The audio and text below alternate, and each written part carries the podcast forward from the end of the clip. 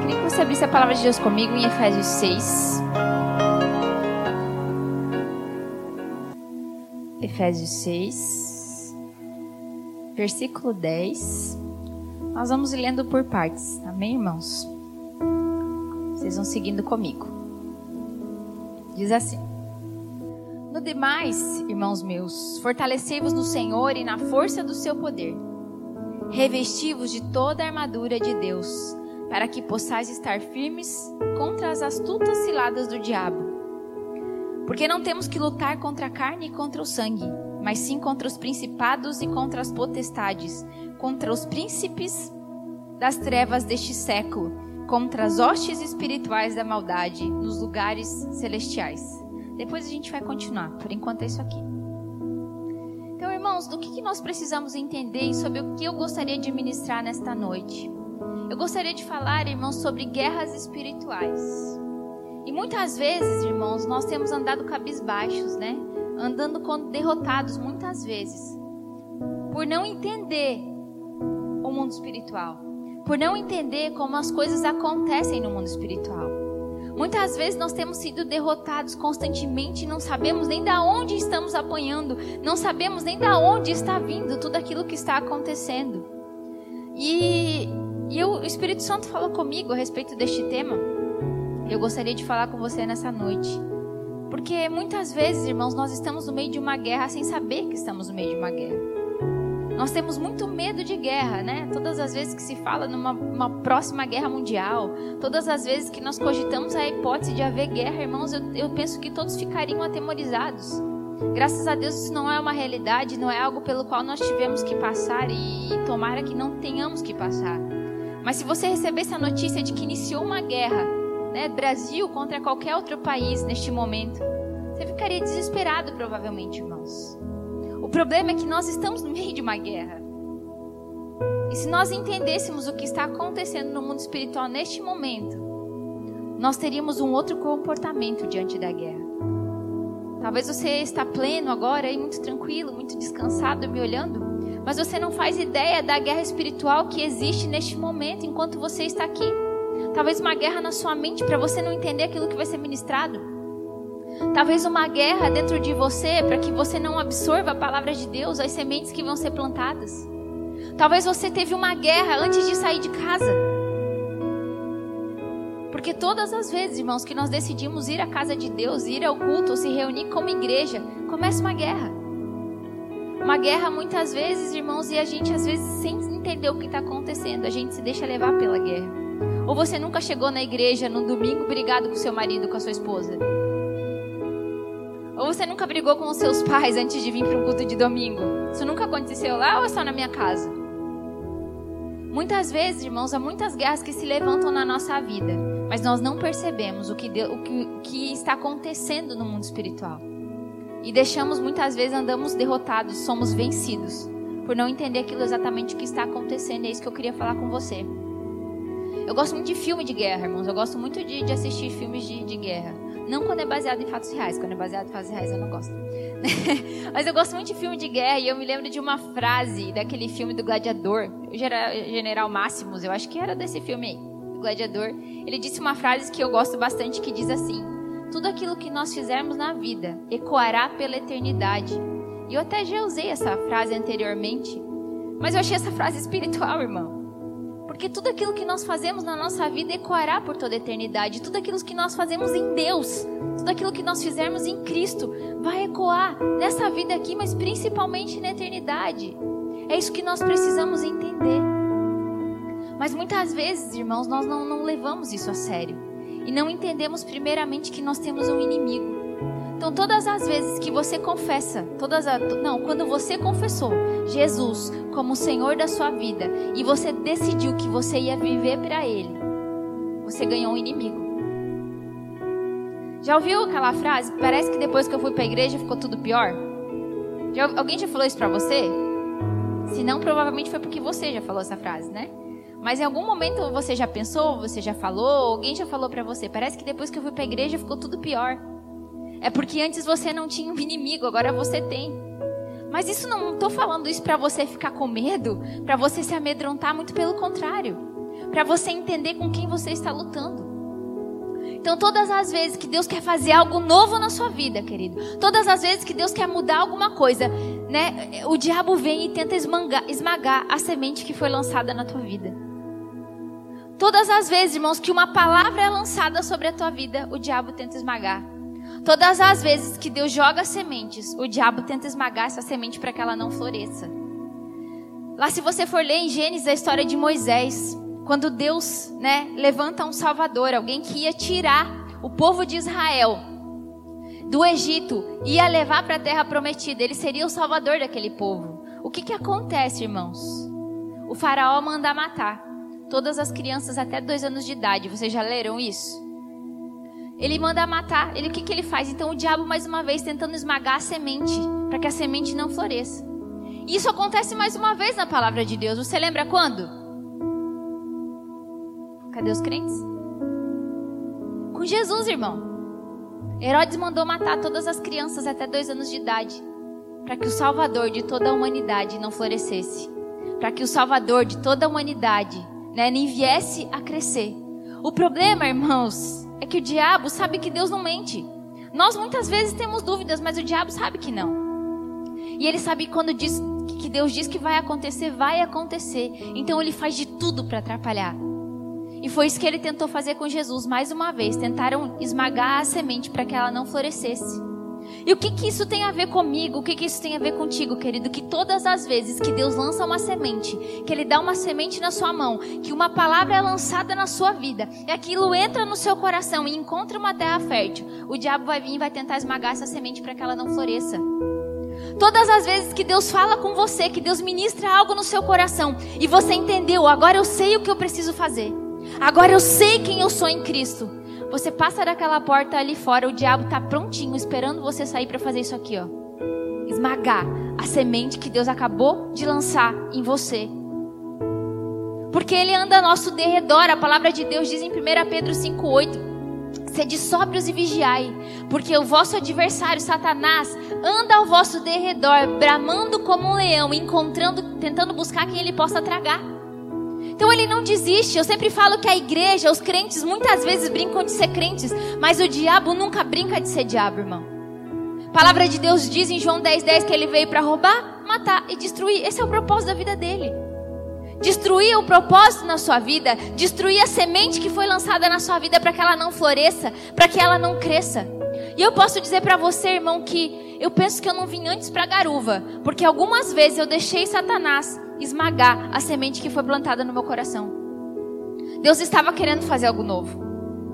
Porque faz anos que Deus já ministrava no meu coração de que eu teria que voltar para a garuva. Mas eu penso que todas as vezes que isso era lançado no meu coração, eu deixava Satanás esmagar. E talvez muitas coisas você já deixou também. Talvez muitas sementes já foram lançadas na sua vida e você decidiu, não, agora vai ser diferente. Agora vai, agora vai florescer. Mas bastou um descuido seu para o teu inimigo, para o teu adversário vir e destruir aquilo que foi plantado. Porque é assim que funciona. Então nós precisamos entender, irmãos, que nós temos sim um inimigo e que não são pessoas. Existe um inimigo que é espiritual, um inimigo que não é visível. E muitas vezes, por não ter olhos espirituais para enxergar esse inimigo, você está apanhando, irmão. Você está perdendo. Porque você não está com os seus olhos espirituais abertos para enxergar o que o diabo muitas vezes está tentando fazer com a sua vida. E aí você aceita aquilo ali como se fosse só um probleminha, um erro de percurso. E você não enxerga tudo que ele está montando, tudo que ele está fazendo, tudo que ele está criando para destruir a semente que foi lançada em você. O problema, irmãos, é que quando falamos para você que existe um inimigo, que você está no meio de uma guerra, Parece que eu estou contando para você a história da Chapeuzinho Vermelho. Você, você acha que é só uma história? A palavra de Deus é uma historinha de criança para você, irmão?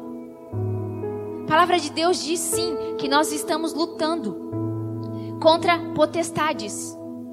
Então nós precisamos acreditar no que a palavra de Deus diz e nos posicionarmos e sabermos como lidar com isso, sabermos como lutar em Cristo. E é hora de você se posicionar, irmão. É hora de você se posicionar. Porque todas as vezes que você se posiciona e que você avança, o inferno tem que recuar.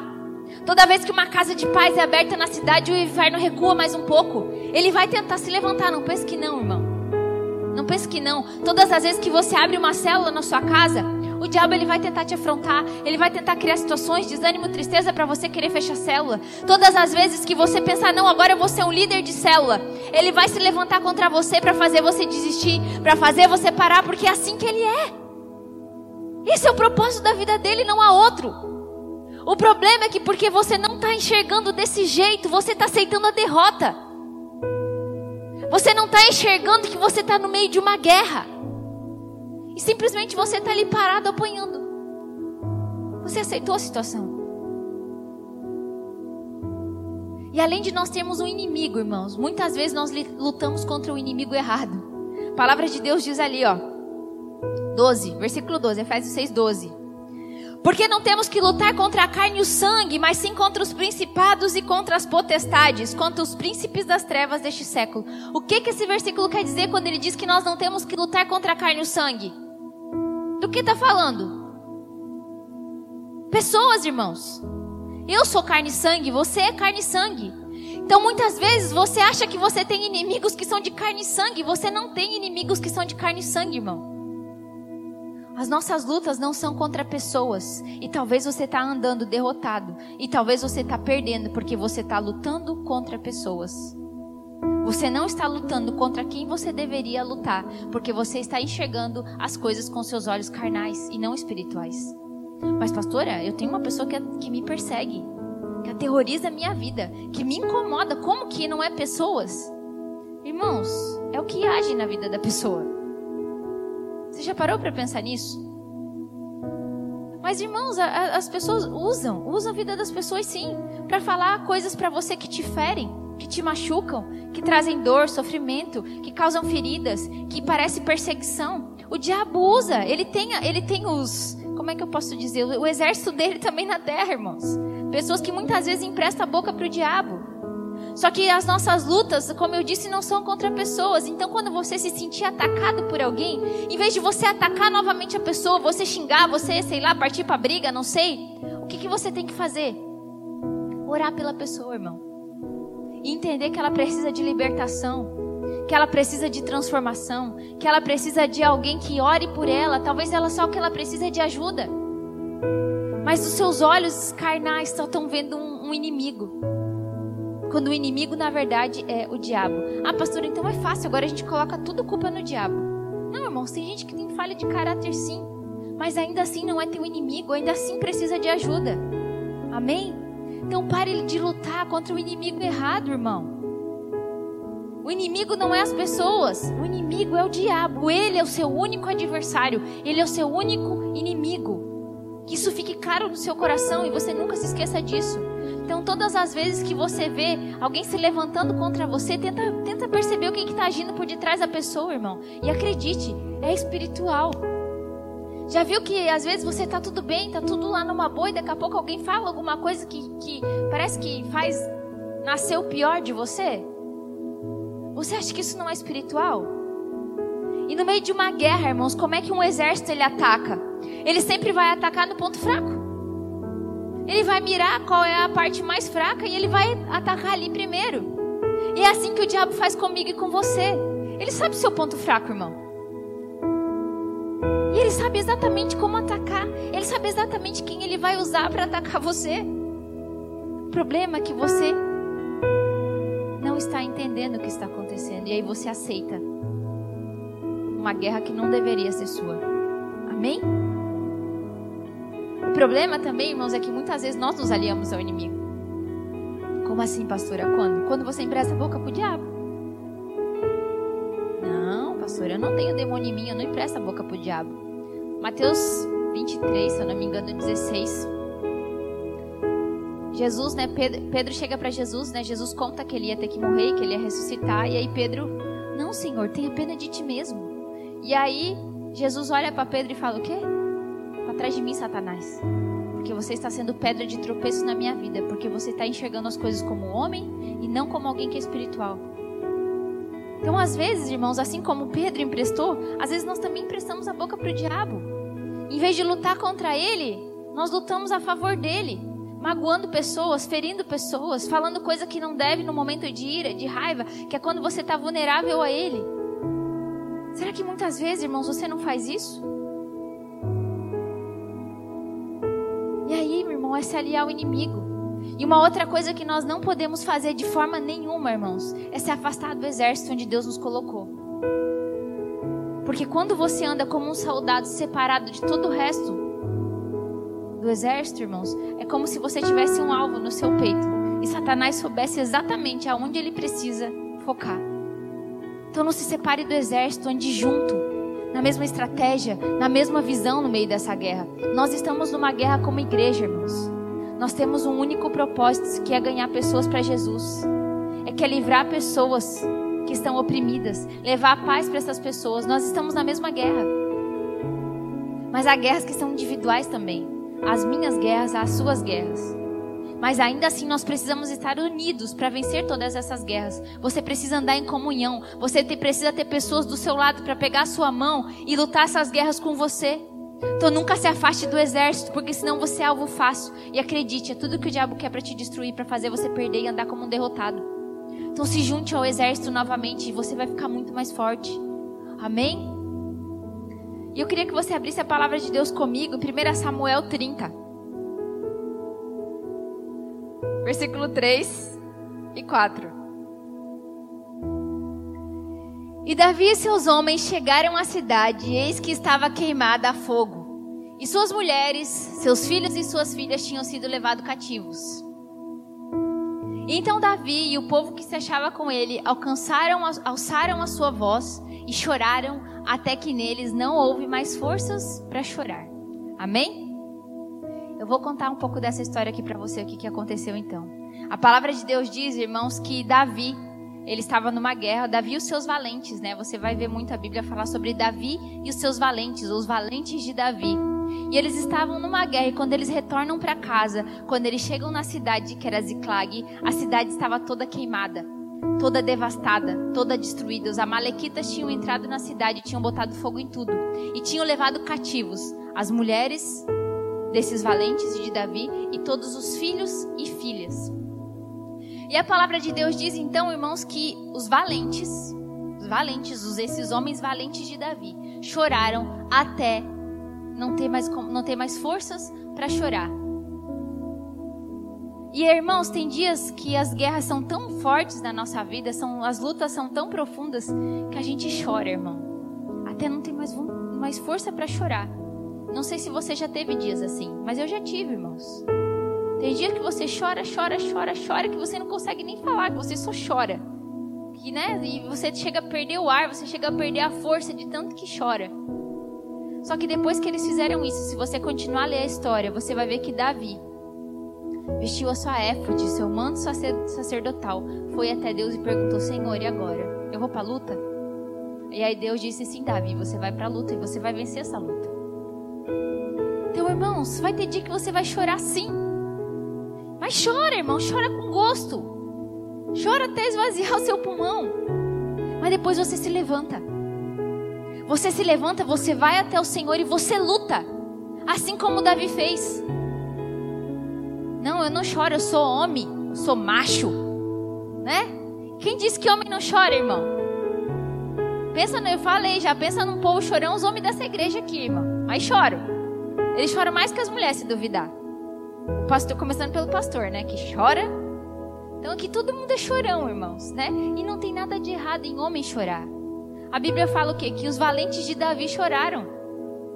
Para eles serem chamados dessa forma, porque eles realmente deviam ser homens de guerra, homens valentes. E eles choraram. Então não tem nada de errado, irmãos, em nós chorarmos também diante de Deus. Mas depois a gente tem que se levantar e lembrar de quem nós somos filhos. E ir para a guerra. E ir para cima, irmãos crendo que em Cristo nós já temos a vitória. Mas o que eu estou querendo dizer com isso, irmãos? Que você também deve ter suas lutas. Você também deve ser as suas guerras na sua casa. Talvez tenha dias que você só tem vontade de chorar. E o dia que der vontade de chorar, não se controla, não, chora mesmo. Mas chora, irmão. Só que a palavra de Deus diz que o choro pode durar uma noite, mas a alegria vem pela manhã. Depois você se levanta e você vai para frente. Crendo que Deus está cuidando de tudo. Vai para a luta, irmão. Põe teu joelho no chão e ora. Porque é assim que nós lutamos nossas guerras. É assim que nós vencemos nossas guerras, irmãos. Orando. De joelho no chão. É assim que tem que ser. O problema, sabe o que, que é, irmãos? Que tem irmãos que quando vem a guerra, senta e fica chorando. Chora um pouquinho hoje, chora um pouquinho amanhã, chora um pouquinho depois de amanhã. Só que chorar, irmãos, não adianta. Você precisa lutar. Você precisa se levantar. Você precisa guerrear. Não adianta ficar sentado chorando, irmão. Você precisa se levantar. Isso é vitimização, autocomiseração, pena de si mesmo, como você quiser chamar. Mas em Cristo nós não temos que ter pena de si mesmo, irmãos. A gente tem que entender que tudo na nossa vida tem um propósito. A gente se levanta e vai para a luta, é assim que tem que ser. Então não aceite mais ficar lá no buraco que muitas vezes você está. Levanta, irmão. Levanta e vai para a guerra, vai para a luta, vai para cima. Vai para cima do teu inimigo que agora você já sabe que existe. Agora você já sabe quem é. Só não aceita mais essa condição, não aceita mais essa situação, irmão. Não tem nada. A única coisa forte o suficiente para nos derrubar seria a morte. Até isso Cristo venceu. Então vamos para cima. Vamos lutar as nossas guerras, as guerras que Deus tem nos permitido acontecer na nossa vida, porque nós cremos que Ele está conosco. E Ele nos deu algo, irmãos, para lutar essas guerras, que é uma armadura. Uma armadura que é espiritual. E agora você pode ler ele comigo no versículo 13. Efésios 6, versículo 13. Portanto, tomai toda a armadura de Deus para que possais resistir no dia mal. E havendo feito tudo isto, ficar, e havendo feito tudo, ficar firmes. Estai, pois, firmes, tendo cingido os vossos lombos com a verdade, e vestida a coraça da justiça, e calçados os pés na preparação do evangelho, tomando sobretudo o escudo da fé, com o qual podereis apagar todos os dardos inflamados do maligno. Tomai também o capacete da salvação, a espada do Espírito, que é a palavra de Deus, orando em todo o tempo, com toda oração e súplica no Espírito, e vigiando nisto com toda perseverança e súplica por todos os santos. Então Deus deu uma armadura para todos nós que é espiritual, irmãos. É que você precisa vestir essa armadura para lutar o bom combate, vencer as guerras que se levantam. O cinto da verdade, ande na verdade, ande na luz de Cristo, irmão. Você nunca vai ser derrotado. A couraça da justiça. Todas as vezes que o diabo tentar te acusar, tentar te condenar, você vai lembrar para ele que você já foi justificado em Cristo. Amém? O capacete da salvação, o escudo da fé para que todas as vezes que o inimigo tentar lançar dardos inflamados contra você, você se proteger. É para isso que Deus te deu uma fé, porque é Ele quem te dá. Se você não tem ainda, peça a Ele. Amém? Mas tudo isso é para a gente se proteger. Existe uma coisa que nós usamos, irmãos, para atacar, e o que é? A espada. Que a Bíblia diz que é a palavra de Deus. Então, todas as vezes que o inimigo tentar te atacar, você vai contra ele com a espada, com a palavra de Deus. Você precisa usar a palavra contra ele, sim, irmão. Mas, pastor, eu me converti agora, eu nem conheço muito da palavra. Então, irmãos, comece a pesquisar, leia, peça ajuda do seu líder, vá numa célula, faça o curso de maturidade no espírito, faça tudo que tiver à sua disposição. Mas saiba como lutar, tenha uma arma para lutar. Porque quando o diabo dizer para você que você é um derrotado, você vai dizer que a palavra de Deus diz que você é vencedor. Quando ele te disser que você é fraco, você pode dizer que na palavra diz que você é forte. Muitas outras coisas, quando ele disser que ninguém se importa com você, você pode lembrar ele de que você é amado. Porque ele conhece a palavra também, irmão. E muitas vezes por isso que nós, não, nós temos perdido, porque nós não conhecemos. Ele conhece. E todas as vezes que ele lançar uma mentira contra você, você joga uma verdade para ele. É assim que tem que ser, desse, desse jeito que nós lutamos as nossas guerras. Em oração. A Bíblia continua falando ali depois dessa armadura espiritual, irmãos. Fala de nós estarmos sempre orando. Irmãos, eu queria ter poder de enxergar o que acontece no mundo espiritual quando nós oramos. Eu queria mesmo, irmãos. Porque eu penso que quando nós abrimos a nossa boca para orar, eu, eu penso que Deus começa a mandar muitos anjos, muitos anjos, muitos anjos para guerrear ao nosso favor. Todas as vezes, em todos os momentos, todos os dias que você acorda, Deus manda anjos para guardar sua vida, para cuidar de você, para guerrear, para lutar em seu favor. Mas você precisa orar. Você precisa clamar, você precisa pedir. Amém, irmão?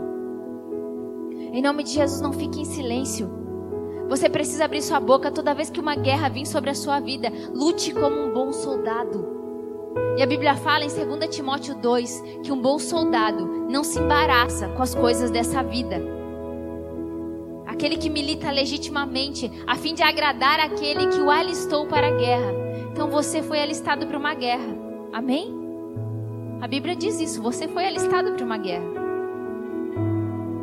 Nem sabia, pastora, que eu tinha sido alistado para a guerra. Então estou te falando. Amém? Você foi alistado para uma guerra.